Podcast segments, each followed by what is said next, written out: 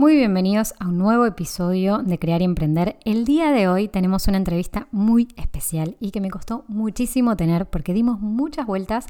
Créanme que me costó mucho tener este encuentro y sobre todo hacer una entrevista que es un poco más íntima, es verdad que vamos un poco más a la vida misma de este emprendedor.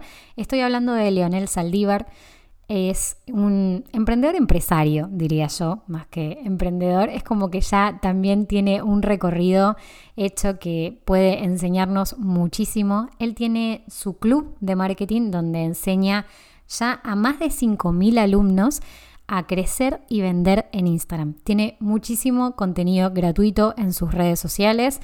Aparte de que hace un vivo semanal con una clase semanal desde hace mucho tiempo, nos va a contar un poco de eso.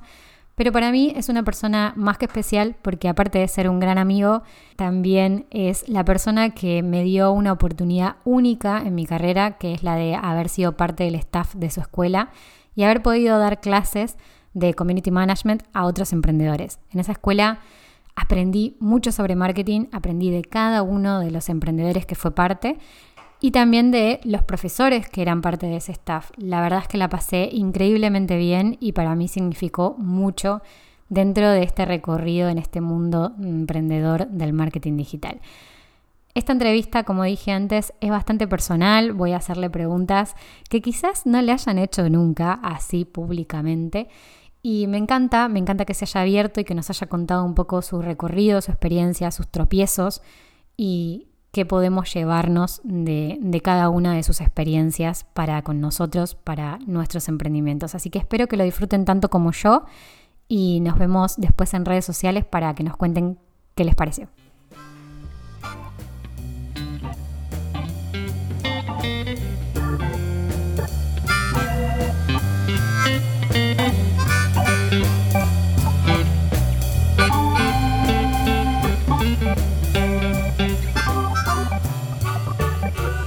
Bueno, hoy estamos con un amigo de la casa que después, bueno, ya como escucharon antes, eh, lo presenté como corresponde, pero ahora quiero que nos saludes. Hola Leo, ¿cómo andás?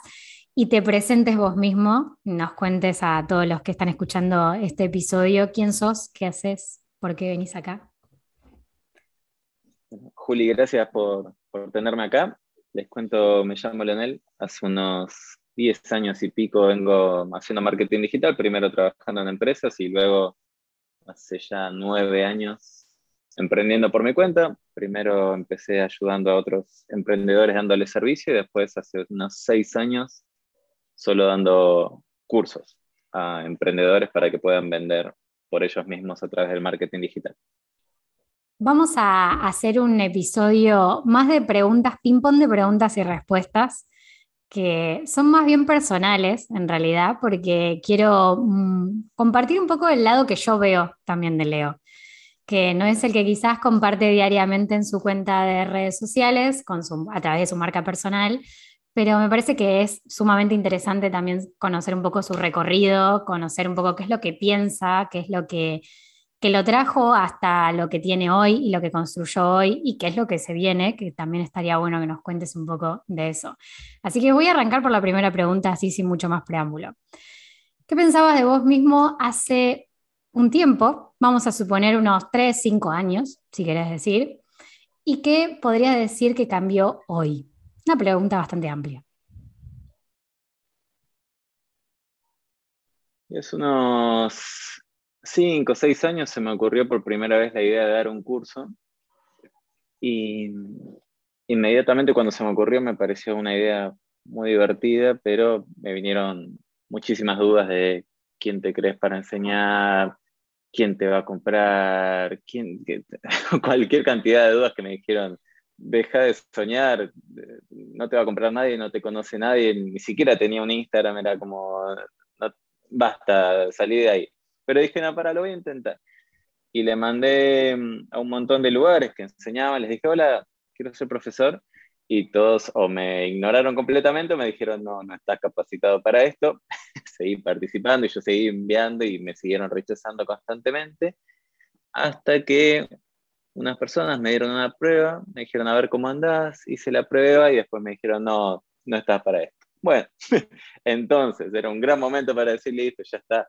Fue una idea muy loca, pero dije, bueno, si nadie me acepta en su lugar para enseñar, lo voy a tener que crear yo, a mi manera y de la forma en, que yo siento que debería ser. Y bueno, así nació. Fueron, abrí mi primer curso, vinieron cinco personas y para mí fue, no, se trata, a mis alumnos, tengo cualquier cantidad de alumnos que también venden cursos y siempre les digo que las primeras clientes que vienen no se trata de llenarse de plata ni de tener un super emprendimiento, sino de algo te cambia para siempre en la cabeza, que es, si vinieron dos, tres, cuatro, pueden venir más. Me acuerdo que cuando compraron los dos primeros, hice una super celebración conmigo mismo, porque dije, si entraron dos, capaz pueden entrar muchos más. Y hace varios años ya dejé de contar, pero hasta hace dos años ya habían sido más de 5.000 alumnos y, y, ya dejé de contar porque en un momento se volvió exponencial. Pero lo, único que cambió, o, lo más importante fue pasar del es imposible a es posible. Y, la clave fue, ¿sabes qué, Leo? Me dije, porque yo hablo conmigo mismo, vamos a hacerlo como un juego. Vamos a, probar si sale, a, jugar a ver si puedo dar un curso. Y si sale bien, genial, si no sale bien, genial, pero lo voy a hacer como un juego a ver si sale y bueno, salió, pero creo que fue mucho de, haberlo tomado como un juego, de algo divertido, y ver si podía crear algo que no existía, más que una presión de, wow, tengo que hacer algo genial desde el principio y llenarme de plata y no nada que ver. Fue como, por mucho tiempo fue un juego. Eh, después se volvió muy, muy, muy grande, muy rápidamente, y, hubo una parte donde dejaron de tener, dejé de tener tantos buenos resultados y me pregunté qué cambió, y era que había dejado de jugar había pasado esa diversión de, enseñar, de estar con los alumnos, de divertirme, de, crear, a estar todo el día haciendo trámites, facturas, impuestos, contabilidad, legales, y me había dejado de divertir. Entonces, volví a divertirme, reestructuré el negocio de tal forma que pueda volver a hacer las cosas que me gustaban, que me divertían, y ahí, a partir de ahí, fue el crecimiento más grande de todo. Como que pudiste un poco como tirar abajo esas creencias limitantes de quién sos vos para, para enseñar, ¿no? Que de alguna manera como que el entorno te estaba diciendo, te estaba reafirmando esa creencia y sin embargo seguiste adelante. Así es, primero empezó, creo que las trabas primeras son las de uno mismo. Primero vinieron mis voces, no te conoce nadie, no te va a comprar nadie, salí de acá, ni lo intentes. Después me lo reafirmó todo el mundo, todos me dijeron, no, no está para esto. Y finalmente le dije, para, voy a suspender todas estas críticas internas y externas por un segundo y voy a probarlo. Y haberlo probado sin presión y con un aire de juego hizo que todo, que todo exista. Totalmente, totalmente. Está buenísimo todo lo que decís porque también es esa construcción de ese camino. O sea, siempre me acuerdo de esa frase que me la dijiste varias veces también y que la escucho siempre decir en los vivos y demás de, que esos primeros clientes y esas primeras personas que, realmente confían y que ponen ese voto de fe en lo que vos estás haciendo son, son más bien un desafío para uno mismo, ¿no? O sea, ese desafío de decir, puedo con esto y, voy a aprender y todos los errores también van a ser aprendizajes. Eso está, eso está buenísimo. Justamente hilado con, con esto que estás diciendo, eh, como que me viene la pregunta, que también tenía anotada, ¿no? En parte, y creo que va, va de la mano, que yo sé que sos una persona que le gusta trabajar tanto externamente como internamente, o sea, trabajar, o sea, decir, superarse día a día, todo lo que sea a nivel mental, pero también eh, en todos los contextos y los ambientes en los que te vas desarrollando, a nivel hábitos también. ¿Crees que, porque yo te conocí cuando no tenías una cuenta personal, profesional, eh, como que tenías un negocio aparte de tu persona, más allá de que fueses la cara visible.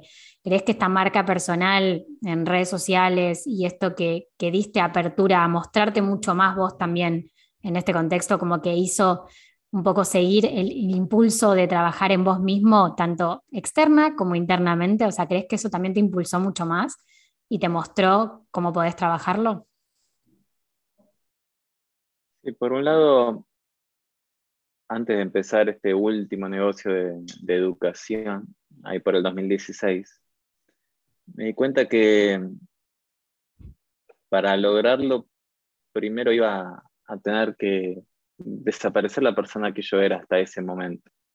Porque yo quería un montón de cosas, tenía ambiciones de lograr un montón de cosas este, a nivel profesional, de negocios, en distintos aspectos más externos o tangibles.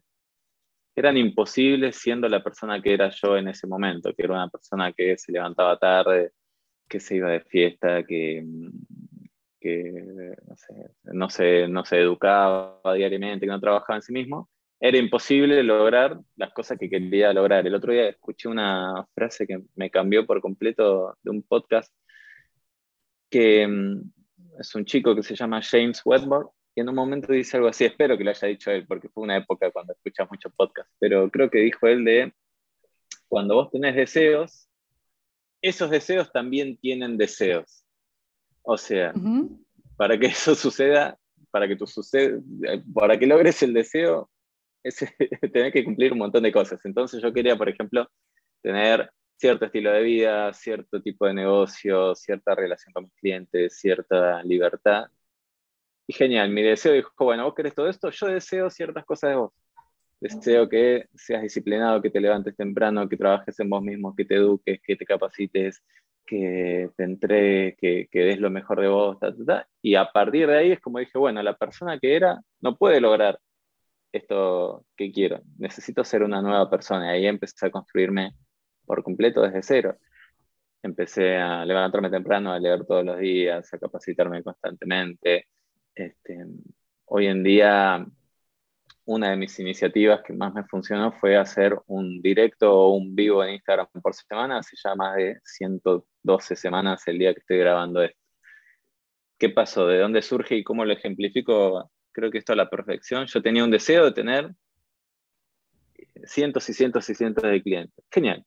Mi deseo tenía ciertos deseos, como, bueno, demostrarle a, tanta gente por qué deberían comprarte, por qué deberían unirse a tu iniciativa. Entonces dije, bueno, voy a hacer un vivo por semana. Todas las semanas a la misma hora y los di con la mayoría de los vivos los di en estado normal, pero lo di con COVID, con COVID dos veces, con, una neumonía, con el corazón roto.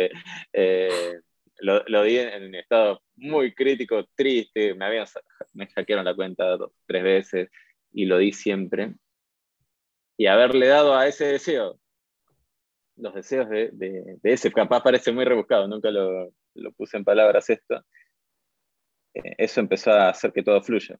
Yo quería cientos de clientes, entonces para tener cientos de clientes le di a miles y miles y miles de personas eh, clases gratis. Entonces es un poco hacer el círculo. Y lo mismo con el nivel personal. Si yo quería tener un negocio exitoso, primero necesito, es como, es imposible tener un negocio exitoso si sos una persona que está caída abajo. Entonces yo tenía hábitos malos con la comida, con la alimentación, tenía sobrepeso, este, amistades muy tóxicas, hábitos muy tóxicos. Entonces, tu, vida personal, tu negocio es un poco un reflejo de la vida personal. Entonces, que si quiero que me vaya bien en el negocio, me tiene que ir bien en la vida. Es imposible desconectarlo. Entonces, ahí empecé a trabajar en mí mismo y en, las rutinas de ejercicio, de alimentación, psicólogos, cualquier cantidad de terapia que se te ocurra. Mis amigos que me conocen dicen que tengo un, gabinete, porque tengo psicólogo, nutricionista, deportólogo, una coach, una terapeuta holística. un staff. Más, eh, todo un staff, solo para estar bien yo. Porque mm, solo si estás bien puedes rendir al máximo. Es imposible que vayas eh, sin energía a hacer algo que, como emprender a un alto nivel, te requiere mucha energía y, por decir cualquier cosa, si comes mal todos los días, ya no tenés energía o tenés una energía muy pesada y es imposible traducirla en resultados. Y así con cada buen hábito. Cada buen hábito o cada mal hábito te empuja o te, te hace caer. Entonces es importante tener una buena, unos buenos hábitos y un, un buen trabajo interno.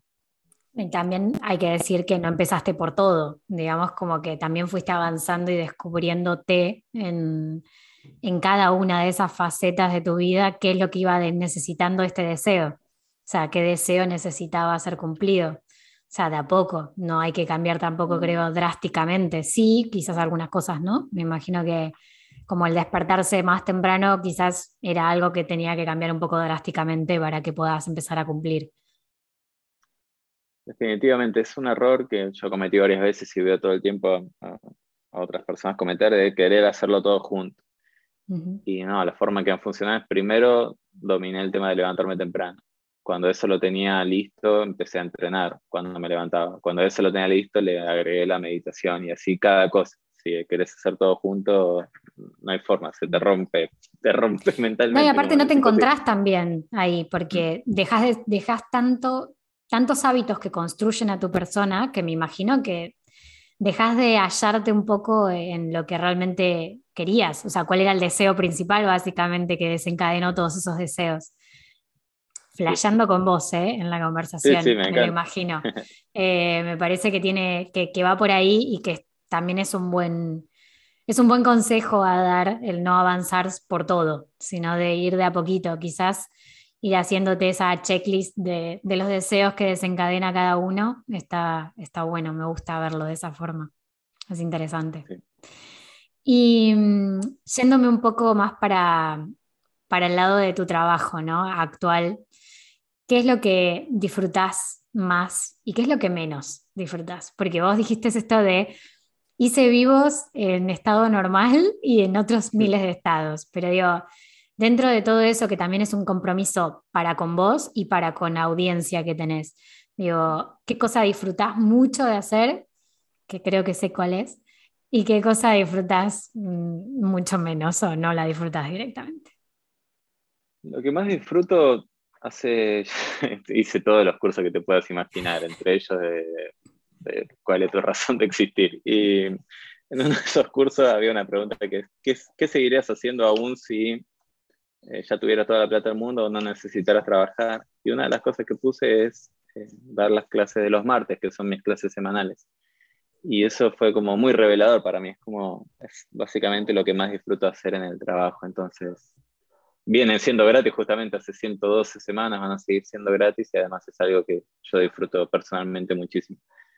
Ahora, lo que no disfruto y está 98% delegado es los trámites, la burocracia, eh, papelerío, la contabilidad. Por suerte, de la misma forma que tengo un staff personal, tengo mucha gente muy capacitada que incluso disfruta de los Excel, la contabilidad, todas esas cosas, y gracias a Dios está casi, casi todo delegado.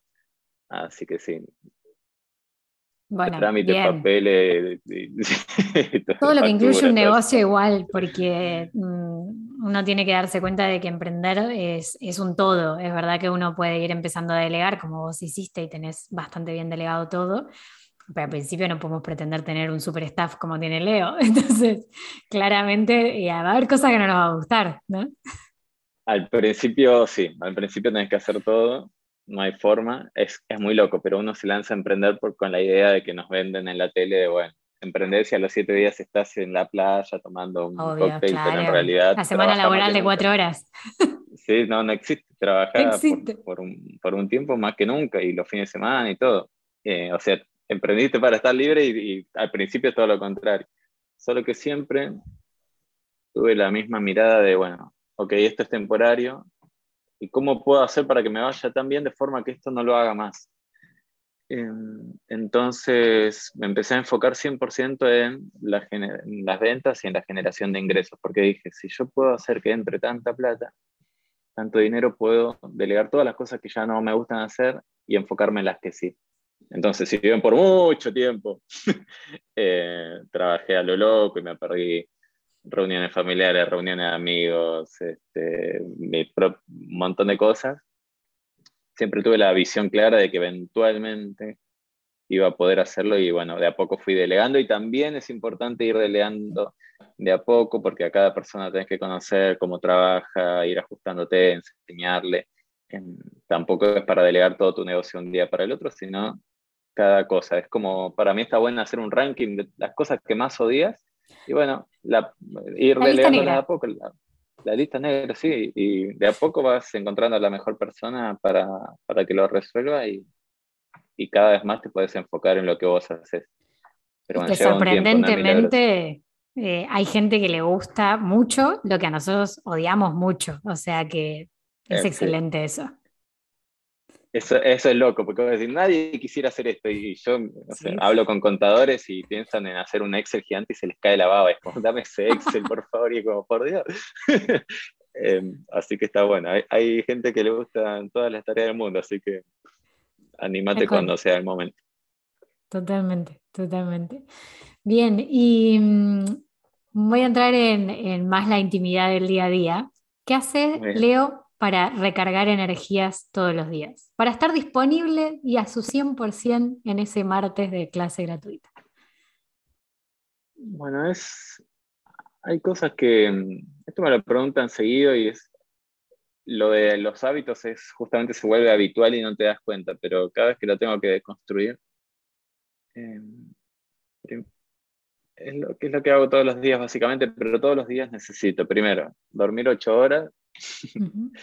Que me dice, ah, yo duermo seis, yo duermo cinco, y digo, yo no puedo, no, me, no me anda la cabeza, me pongo mal humor, no, no funciona. Ocho horas sí o sí y dormirme siempre a la misma hora y despertarme siempre a la misma hora. Mis amigos me cargan, me dicen, sos un relojito, sos un robotito, pero para mí es importante. Es como mucho me dicen, relájate, dormí más tarde, levantate más tarde.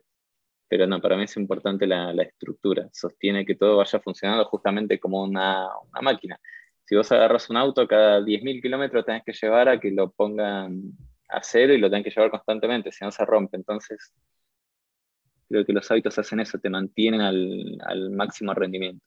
Entonces empieza, es algo muy loco, pero me dicen, ¿qué es lo primero que haces en el día? Pero para mí lo más importante es lo que sucede en la noche anterior, que es irme a dormir temprano. Entonces, me duermo temprano, me levanto temprano, siempre duermo a la misma hora, siempre me levanto a la misma hora. Y los pilares que me funcionan es eh, meditar, hacer ejercicio y, comer sano. Bien. Si mantengo esas tres cosas, es lo más probable que todo salga bien. Eh, si estoy cansado, rindo mal, estoy de mal humor, no tengo ganas de hacer nada, hago las cosas a media. Eh, si no medito, estoy ansioso o estresado. Y si no como bien, también estoy pesado, tengo sueño, tengo ganas de dormir. Entonces, son, esos tres pilares aseguran de que yo esté con mi máximo rendimiento. Y no es, no es como, la gente dice, ah, pero a vos te debe encantar. Y no, cuando me levanto a las 6 de la mañana, eh, todo el mundo dice, ¿cómo te levantas? Súper emocionado y súper contento. Y es como, no, me levanto y digo, no, me, no puedo creer, no puedo creer que me tenga que levantar, pero mm, lo hago igual.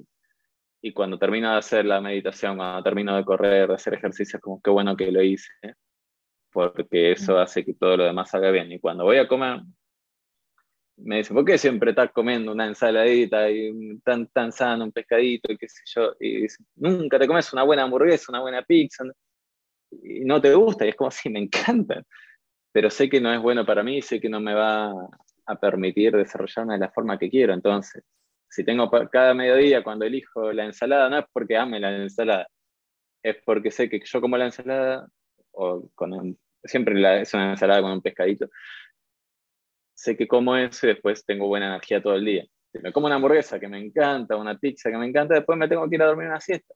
Y después me levanto y tardo en emprender la máquina y ya está, arruiné el día. Entonces, algunos dicen como que soy muy extremo, muy estructurado, pero a mí, a mí particularmente me funciona y los tres pilares son eso, la meditación que me calma la ansiedad y el estrés, el ejercicio que hace lo mismo y aparte, me, bueno, son contable los beneficios del ejercicio y comer bien me mantiene con la mente clara. Claro, tal cual. Son esas cosas que sabés que a vos te, te son funcionales, te sirven y te ayudan a tu propio mecanismo. Cada uno lo, lo ayuda en otras cosas y también está bueno probar y, y ver qué funciona mejor que otra, ¿no? Hay gente que realmente es muy productiva a la noche y no tiene por qué levantarse tan temprano. Bueno, funciona así, o sea, Sé que a veces cuando se hablan de estas cosas y se tratan estos temas con otras personas que uno va viendo que le va funcionando y que esa estructura como que lo lleva a que le vaya bien, eh, como que se crea como este patrón de que hay que copiar, ¿no? De que hay que copiar exactamente la estructura de Leo porque si no, no me va a funcionar. Yo hago un asterisco en la conversación porque me parece importante aclararlo. Eh, este episodio es mucho para conocerte más en profundidad, para hacerte esas preguntas que seguramente en ningún vivo respondes, porque sé que contás muchas anécdotas, pero hay algunas cosas que, nada, entran un poco más en la fibra de tu personalidad, pero que de ninguna manera sea como para copy-paste, sino que sea inspiracional, o sea, que funcione como esa, eso que quizás dijo Leo, lo puedo probar eh, y lo puedo experimentar en mi propia vida, a ver qué me funciona. Esta pregunta que acabas de contar, que, que te había pasado, creo que en un curso habías dicho, de, de si tuvieses toda la plata del mundo, ¿qué seguirías haciendo? O sea, ese tipo de cosas, o sea, háganse preguntas y tomen estas preguntas que yo después siempre replico en redes sociales para que se las lleven por escrito, eh, porque me parece re importante y re interesante ver cuál es el recorrido y el camino de otra persona para, para inspirarnos. Así que nada, ese asterisco lo quería hacer para, para dejarlo claro, porque me parece, me parece que es algo importante al mencionar. Bien, y mm, ahora ya te pregunté por lo que no te gusta hacer, pero hay una cosa que siempre quiero preguntarle a todo el mundo que viene por acá, pero a vos especialmente porque sé que hablas también de esto mucho, pero algún error que, que digas esos errores, qué, qué cagada que me mandé. O sea, qué, qué gran cagada me mandé, pero cómo me enseñó viéndolo a la distancia, porque eso generalmente no se suele ver al principio. Eh, cuando recién sucedió, quizás más hacerte bicho bolita y llorar que, que ver el, que ver el resultado y, el aprendizaje, pero algo que te acuerdes, así que digas, esta fue una gran cagada. Sí, sí, hubo un error gigante que me gustaría hacer una charla TED sobre esto porque me parece que sería muy inspirador, lo voy a contar muy brevemente, pero en uno de mis emprendimientos hace varios años, como cinco o seis años atrás, pasaba algo que aparentemente estaba muy copado, que era, eh, vendíamos al loco y había una facturación gigantesca. No sé si esto lo va a escuchar en Argentina o afuera, pero eran millones de pesos o miles de dólares. Entonces, constantemente y parecía como que me estaba volviendo rico. Solo que llega el momento de pagar impuestos o de pagar las cosas, pagar los proveedores, deudas, y básicamente no había plata. Y era como, no puede ser, si están entrando millones, ¿dónde está la plata? Era como, ¿dónde está la plata? Y no solo eso, sino que, bueno, un día me llama mi contador y me, me dicen, debes un montón de plata. Y es como, ¿cómo puede ser? lo que está entrando era, mal? Eh, era absurdo la cantidad de plata que entraba y era como, no había nada y encima estaba endeudado, pero endeudado horrible, tuve ganas eh, de llorar. O sea, me puse en posición fetal, no lloré porque tenía que resolverlo rápido, no me dio el tiempo para llorar, pero tuve como uno de los, uno de los días más, más oscuros. Me acuerdo que estaba, cuando me llegó ese mail, eran eso de las 3 de la tarde, y me acuerdo, creo que fue la única vez que sentí como hielo en el cuerpo de esto no lo soluciona más, es imposible, me quiero morir. Entonces, ¿qué pasó? Vendíamos a lo loco, entraba cualquier cantidad de plata, pero como los costos estaban mal sacados, los precios estaban puestos al tuntum y no había generado una estructura correcta con los números porque no me había amigado en ese momento, cada vez que vendíamos algo perdíamos plata. Y era como, claro, yo estaba enfocado en vender a lo loco, vendía a lo loco, pero cuanto más vendía, más plata perdía. Entonces me encontré con este problemón de la deuda también millonaria dije, ¿cómo resuelvo esto? que no sea, no sé, me voy a vivir en medio del bosque y que no me encuentre más nadie, no sé. ¿Cómo resuelvo esto? Me acordé de un gran, un gran consejo que, aprendí de uno de las personas que más admiro, se llama Vishen Lakiani, y él habla de, un aprendizaje que aprendió de otro tipo que no sé cómo se llama, que es transformar problemas en proyectos. ¿Cómo es esto? Básicamente es en vez de un problema, que es como cómo resuelvo este problema que te tira para abajo, que te llena de ansiedad, dudas, miedos, estrés, bueno, transformo en un proyecto, algo que puede ser hasta casi divertido. Entonces, dije, bueno, En vez de un problema de me quiero morir, voy a transformarlo en un proyecto inspirador.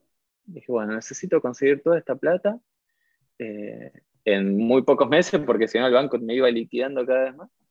Y necesito que sea un proyecto. Entonces agarré, agarré un cuadernito y puse, bueno, ¿cómo puedo conseguir tanta plata en tres meses?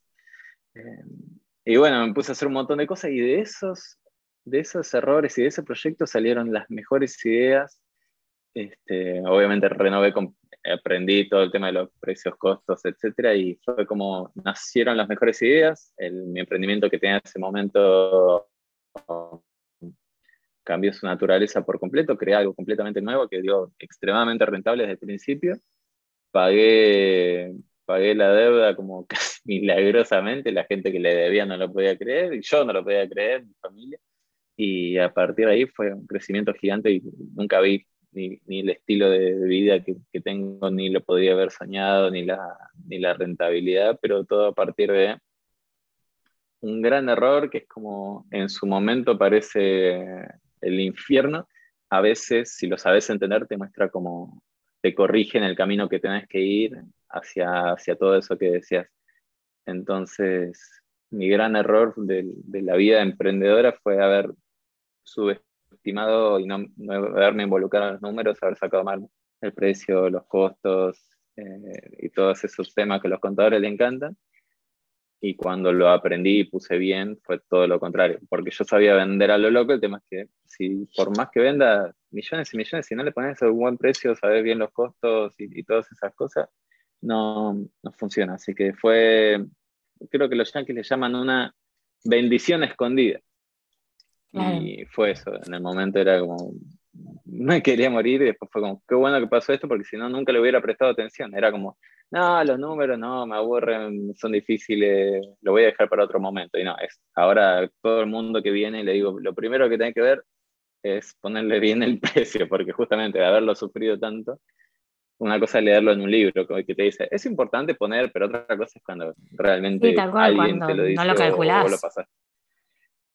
Así que ese fue mi gran error que me llevó, creo que la charla TED se llamaría del infierno al cielo o algo así, del punto más bajo y oscuro al... Claro, pero hay que aclarar que capaz que no cambiaste, o sea, no hiciste un gran cambio de eh, en cuanto a lo que entregabas después a, a, la otra persona, pero estructuralmente fue un cambio 360. Sí.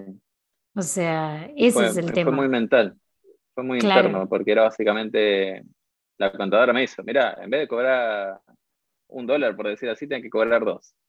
Fue como, no, ¿cómo voy a cobrar el doble? Y, era y ahí me di cuenta que tenía toda una cuestión de merecimiento, de cobrar mucho, de cuánto valía mi trabajo, cuánto no. Y le dije, yo lo voy a probar, pero no, no lo va a comprar nadie. Y lo, lo cambié y todo el mundo siguió comprándolo más bien. Entonces era una cuestión mía interna. Y, sí, qué loco haber cambiado el precio. Sí, sí, sí, La gente lo pagaba lo más bien. Y, y era yo el que no me lo creía en ese momento. Es que a veces es más limitante nuestra de pensar, o sea, lo digo, lo digo mm. eh, habiendo pasado y creo que sigo en el proceso de pasarlo. Eh, creo que es también algo que uno va escalando de alguna manera y también va subiendo el valor que va entregando y por corresponder tiene que también subir el precio, ¿no? O sea, me parece que va de la mano. En definitiva, le damos demasiado valor quizás al dinero eh, en algunos casos. Entonces, como que lo vemos como algo quizás demasiado poderoso y en realidad el poder está en lo que vos estás entregando a la otra persona. El dinero es la transacción. Es verdad que esa transacción hay que prestarle atención porque si no pasa lo que le pasó a Leo. Pero eh, está buenísimo que lo traigas y está buenísimo este error para, para los que estén recién arrancando también. De esto de la competencia por el precio es muy complicada. Me parece que puede ser una cuerda muy flojita. Eh, la que puedes estar vendiendo un montón. Y de hecho hay muchos casos de gente que vendía un montón, pero por no darle cierta importancia y relevancia a esa parte, es como, nada, se quedó con la mitad de lo que tenía, o con nada, te diría. Es re interesante eso. Y, mm, Segundo error, Juli, con, esto, que es lo que más veo en casi todos los emprendedores y me hubiera gustado entenderlo cuando empecé, era, cuando empecé a emprender dije, bueno, no tengo experiencia, nunca lo hice, no me siento suficiente, etc. dije, bueno, voy a agarrar a ver cuántos salen todos, voy a ver cuánto sale más barato y lo voy a poner un poco más barato, del más barato, cosa que todo el mundo me compre. Genial, bueno, eso llevó a la autodestrucción. Generalmente y absolutamente todos, todos, todos, todos pierden con esa idea y sin embargo es la más frecuente y la, más, la primera que viene. Entonces, no hay ninguna ventaja en ser el más barato, no hay nada bueno que pueda salir de ser el más barato. El cambio de mentalidad que hice es, en vez de, porque aparte, si sos el más barato, por más eh, simpático que quiera ser, no puede entregar un gran producto. Porque es, como si, no sé cuánto sale un iPhone, pero ponerle que el iPhone sale mil dólares y te tiene todo lo que tiene. Si saliera 100, sería una basura. y, por, por, los componentes que tendría, no tendría ni la mitad de las cosas que, que tiene Entonces, es lo mismo cuando nosotros creamos un producto o un servicio malo. Cuando vas, vas y compras algo muy caro, o eh, lo que ves es, si vas a un hotel cinco estrellas o compras en un producto de lujo, vas a encontrar como hasta en la bolsa hay una, belleza, un nivel de servicio, un nivel de determinación, el soporte del cliente es absurdamente bueno, el postventa es increíble, la forma en que te tratan, es, eh, el producto, el servicio que te llevas tiene otro nivel. El, un all inclusive, vos vas y pagás cualquier cantidad de plata y no hay nadie que diga, oh, qué caro que fue. Todos dicen, ¿cómo me gustaría volver? Entonces, mm. Ser el más barato es la peor idea, la más frecuente también, lo que yo te, la, la, mentalidad que, de cambio que hice y que te invito a hacer a todo el mundo es, en vez de ser el más barato, preguntarte cómo puedes ser el mejor. No significa que vas a ser el mejor, sino entregar el mejor producto o el mejor servicio que puedas dar y ponerle el precio que tenga que ser. Em, entonces yo cuando dice, bueno, en vez de ser más barato y dar lo que me alcance con eso es, antes de poner, generalmente pongo el precio y veo, bueno, ¿qué me alcanza con eso? Pero el cambio, y en casi todos los negocios lo vas a ver que funcionan bien, es cómo quiero que sea el producto o el servicio y qué precio le tengo que poner para que eso funcione. Entonces, la gente que valora algo bueno, algo de calidad, va a comprarte y la gente que, que no está bien es para otro tipo de clientes, de emprendedor. Pero te recomiendo eso, en vez de ser, ser más barato, preguntarte cómo puede ser el, tener el mejor producto el mejor servicio y que el precio tenga sentido con eso. Y esto no es de ser caro por ser caro, ni de poner un precio que no tiene sentido. Simplemente es tener lo mejor posible y después ponerle el precio adecuado. Sí, y también sumaría el hecho de no pensar con la mentalidad de escasez de no entregar todo porque por este precio no voy a dar todo. O sea, si vos querés dar todo, o sea, y querés realmente entregar algo de valor, tenés que darlo todo y tenés que poner el precio justo para eso que estás dando. Entonces, obviamente siempre hay capacidad de mejora y me parece que está bueno también ver esa posibilidad de mejora para poder ser el mejor, pero, pero ya entrar desde la base dando realmente valor, agregando ese valor.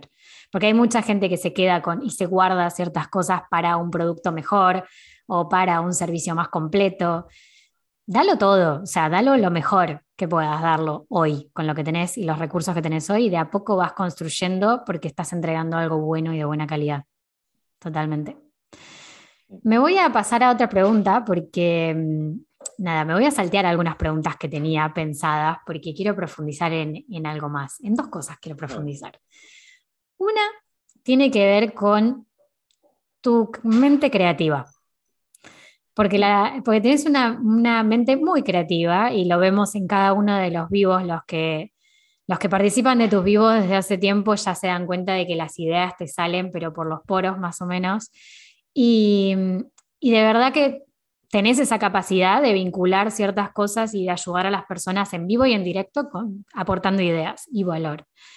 Pero me gustaría saber, y adentrándome en esa mente creativa, si tienes algún método o que identifiques algo que solés hacer y repetir con frecuencia para generar esas ideas.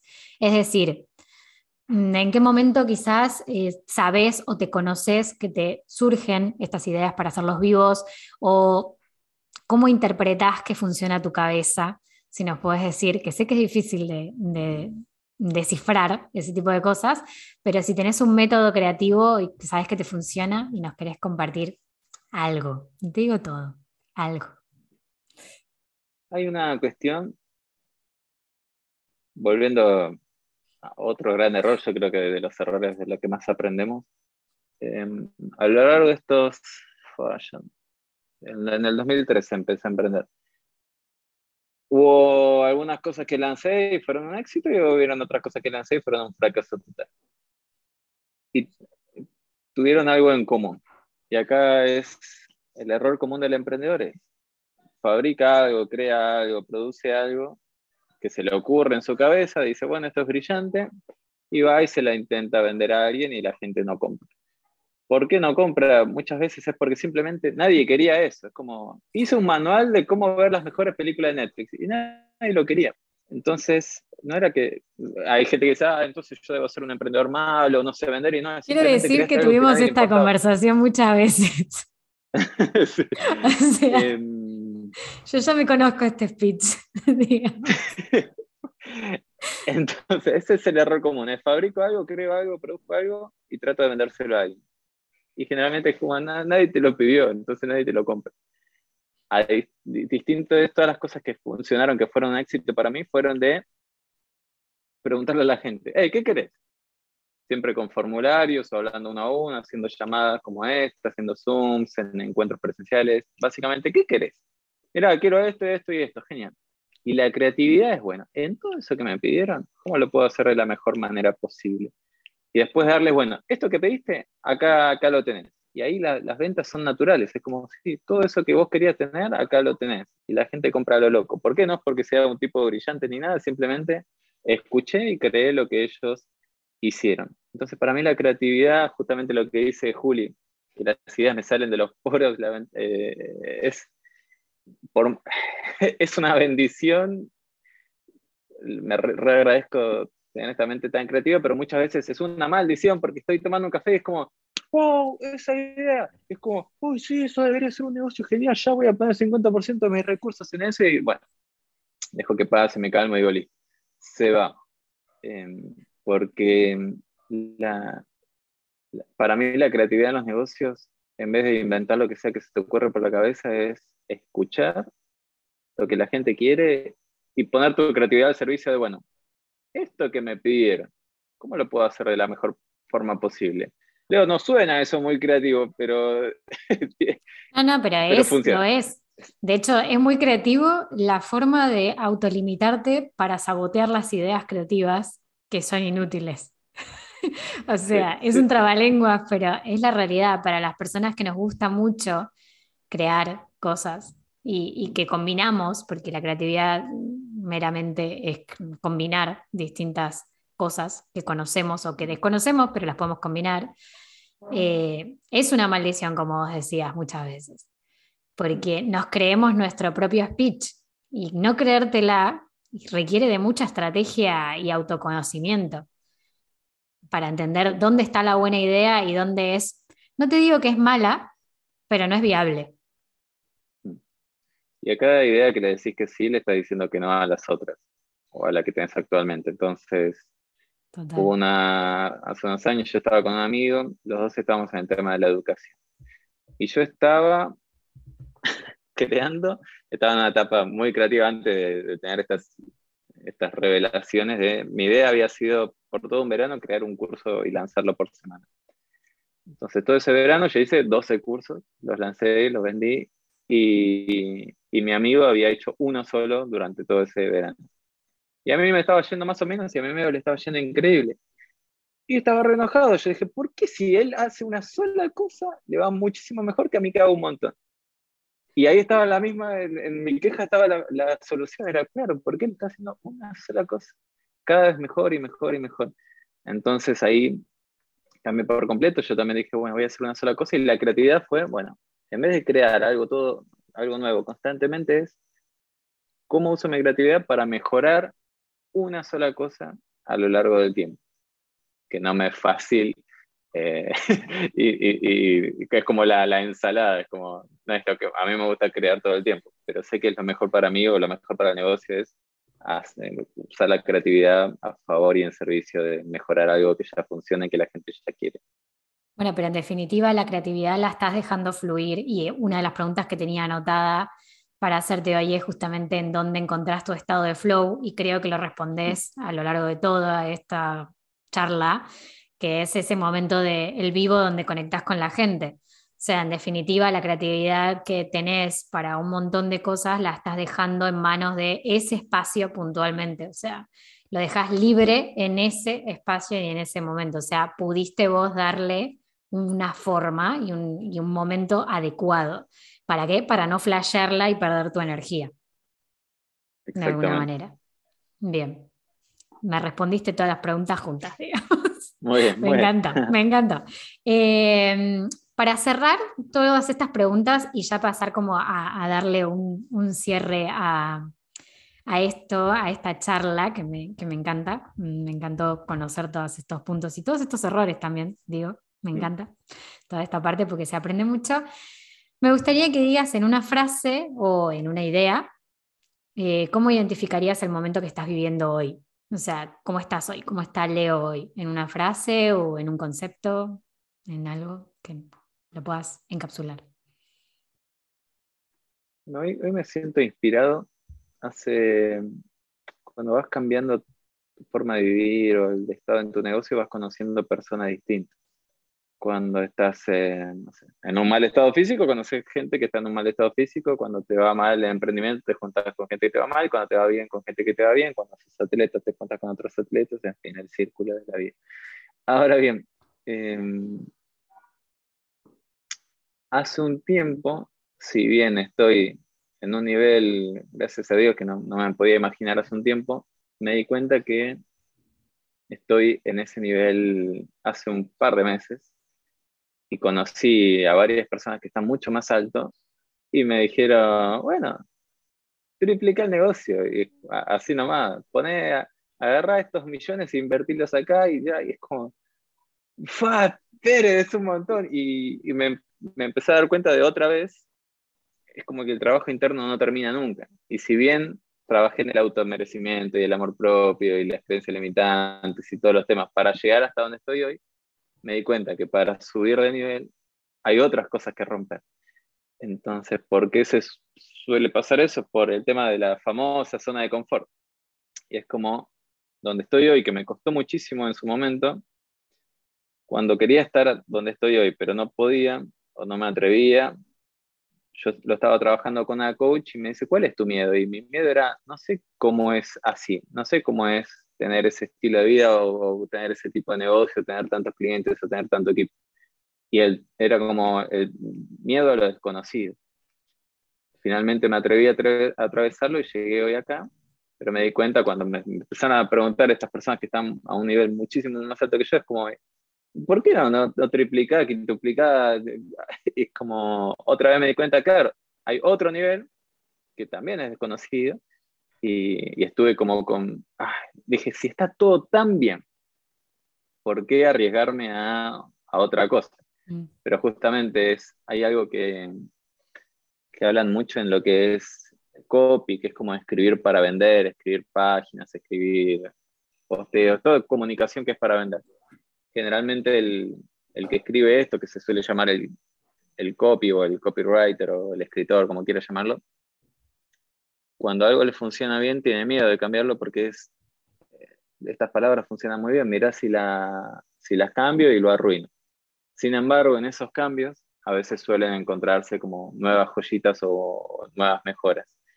Y finalmente estoy, acabo de pasar un umbral y es como ahora sí me atrevo al próximo nivel, que no sé cómo será, nos va a traer nuevos desafíos, nuevas recompensas, eh, desconozco cómo será, pero todo empieza con una decisión, como en el 2016 dije necesito ser una nueva persona, ahora es otra vez, necesito ser otra nueva persona para subir de nivel y estoy inspirado a llegar ahí.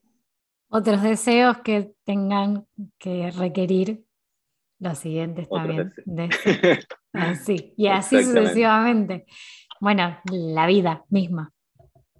Sí, sí, sí. Pero lindo identificarlo como ese escalón que todavía, como ahora tenés otro nuevo, como para evolucionar. Digo escalón, como puedo decir deseo, pero como en este momento justo estás eh, valorando esos deseos. viendo qué haces. Y atreviéndome, si tenés, por ejemplo, para correr, el deseo de correr 5 kilómetros, los deseos de ese deseo son, bueno, tenés que ir a correr un poco y comer más o menos, más o menos bien. Si querés correr 10, tenés que entrenar un poco más y comer mejor. Y si querés correr 42 kilómetros, tenés que entrenar un montón de horas, comer de manera muy estricta. Y así cada nuevo nivel tiene nuevos, nuevas condiciones, nuevos eh, desafíos, pero también las recompensas suelen ser tan grandes como, como la meta llega. Totalmente. Bueno, gracias por, por compartirnos también ese, ese momento en el que estás y, y abrirte, ¿no? De alguna manera a todas estas preguntas que te fui haciendo para darte a, conocer más en la intimidad. Como no nos queda mucho tiempo, voy a hacer como las preguntas bastante rápido, así que las respuestas van a ser bastante rápidas también, pero las preguntas finales tienen que estar porque todos los que pasan por el episodio tienen estas preguntas y las tienen que responder. Así que van las preguntas finales de siempre. ¿Cómo creas contenido para redes sociales y qué te inspira? Ah, bien. ¿El siguiente? Como mi contenido principal es hacer un vivo o un directo por semana. Y lo que hago es preguntarle a la gente, ¿qué quieres que te enseñe la semana que viene? Porque si no, enseño lo que a mí me parece y no, no viene nadie. Es cosa que a mí me divierte, pero a la gente no. Entonces, volviendo a la misma cuestión creativa, el mismo método es, le pregunto a la gente, ¿qué quieres aprender? Tal cosa. Y bueno, me siento a hacer esa cosa. Y lo que, lo, lo que hago es me pongo en un entorno que, que, disfruto, que es un café, me pido algo rico. Y lo que hago es hasta que no la termino, no me voy de ahí. Entonces, la creatividad suele ser como muy destruida por las distracciones. Y si haces algo y lo tratas de hacer en muchos días o en muchos tiempos separados, para mí es agotador. Entonces lo que hago es, tengo tres horas a la semana para hacer la clase y es un tiempo que le dedico enfocado solo, solo a eso. Perfecto. Si no tuvieses toda la comunidad que tenés hoy, mm. que en algún momento no la tuviste, ¿dónde buscarías esas respuestas al contenido? Y las buscaría de referentes, es como Tony Robbins siempre dice, el, éxito deja huellas, y es como, creo, lo dice al principio también, era bueno, cómo lo están haciendo los que lo hacen bien y seguir sus pasos. Perfecto, perfecto. Tenía que hacer esa pregunta extra porque alguien se la debe estar preguntando en el momento que nos esté escuchando. ¿Qué es lo que más te funcionó hasta ahora en redes sociales? Imagino que los vivos. Sí, sí, no, no hay nada que, que, produzca tanta conexión como eso. Es, siempre les digo, es un vivo una vez tuve una clienta que me dijo, cualquier persona que se reúne conmigo me contrata. Y no es que, oh, qué agrandada, no, es justamente porque sí, es una persona súper divina, simpática, empática y es como, la contratas porque sabes que es buena, porque te trata bien, etc. El único problema que tenía era, bueno, me faltan esas reuniones, ya lo resolvimos porque se volvió mi alumna, pero a mí me pasa lo mismo, es, yo sé que si vos si vos venís a mi vivo y yo tengo algo para ofrecer, muchas personas van a comprar, no todas obviamente, son como en cualquier emprendimiento. ¿Pero por qué? Porque es en un vivo la gente puede ver tus gestos, tu tono de voz, tu forma de ser, tu autenticidad, las cosas que te importan, las cosas que valoras. Y es como, es muy parecido a tomarse un café con alguien, solo que lo puedes tomar con muchas personas a la vez y es para mí la herramienta más poderosa actualmente para, para ese objetivo. Por eso yo hago el podcast. Bueno, exactamente. exacto, exacto, sí. Em, ¿Podrías comentarnos ahora sí la última pregunta? ¿Cómo te organizas en tu trabajo? Si usas alguna herramienta digital, si usas algo analógico, ¿qué es lo que te sirve? ¿Qué es lo que te funciona a día de hoy? Sí, hay una herramienta que se llama Todoist, se escribe así, y lo que hace es vos pones lo que tenés que hacer en el día. Lo acostumbrado, paréntesis, no puedo, pero lo acostumbrado que estás a los vivos que escribiste en el chat, ¿cómo se escribe la herramienta? En el chat. eh, banco. es, es, la mejor, para mí, porque solo te muestra lo que tenés que hacer hoy. Si no, a veces con las otras herramientas me pasa, oh, todo lo que tengo que hacer mañana, pasado, el mes que viene, y, y, esta herramienta lo que hace es, si bien puedes poner todo lo que tenés que hacer en los próximos días, cuando la abrís te muestra lo que tenés que hacer hoy. Entonces te puedes enfocar en lo único que, que tenés que soy y hacer eso. Y no te abruma de, oh, todo lo que falta hacer. Es no. Si vos haces lo que tú tenés que hacer hoy, a lo largo del tiempo llegas a lo que sea, donde quieras llegar. Perfecto. ¿Te organizas semanalmente o mensual o diario? Me organizo generalmente los los viernes me suelo organizar de la semana que viene y después voy ajustando diariamente, pero sí, mis planes son, son semanales. Perfecto, perfecto. Bueno, gracias por responder estas preguntas. Nos diste bastantes ideas también, hasta una herramienta, genial. Eh, bueno, para cerrar, siempre me gusta que digan dónde te pueden encontrar, en eh, qué red social, cómo te encuentran y si estás vendiendo algo, ofreciendo algo puntualmente en este momento de lanzamiento o algo, a día de hoy, que estamos en abril de 2022 y que lo quieras contar. Bueno, me pueden encontrar en Instagram, en mi usuario se llama Leonel Saldívar Oc y ahí lo que les puedo ofrecer es todos los martes a las 19 horas de Argentina una clase gratuita de marketing hace ya 112 semanas seguidas, así que los que quieran conocer un poco más, los espero ahí. Perfecto. Gracias, Leo, por participar del podcast, por ser parte de este episodio, por compartir todo lo que compartiste de tu vida personal y también por los consejos que nos dejas. Eh, gracias, te lo digo tanto como emprendedora, que también aprende mucho de vos, también como amiga. Así que gracias por esta charla. Nos vemos la próxima. Muchísimas gracias, muchísimas gracias por tu tiempo y un beso grande. Chao. chao.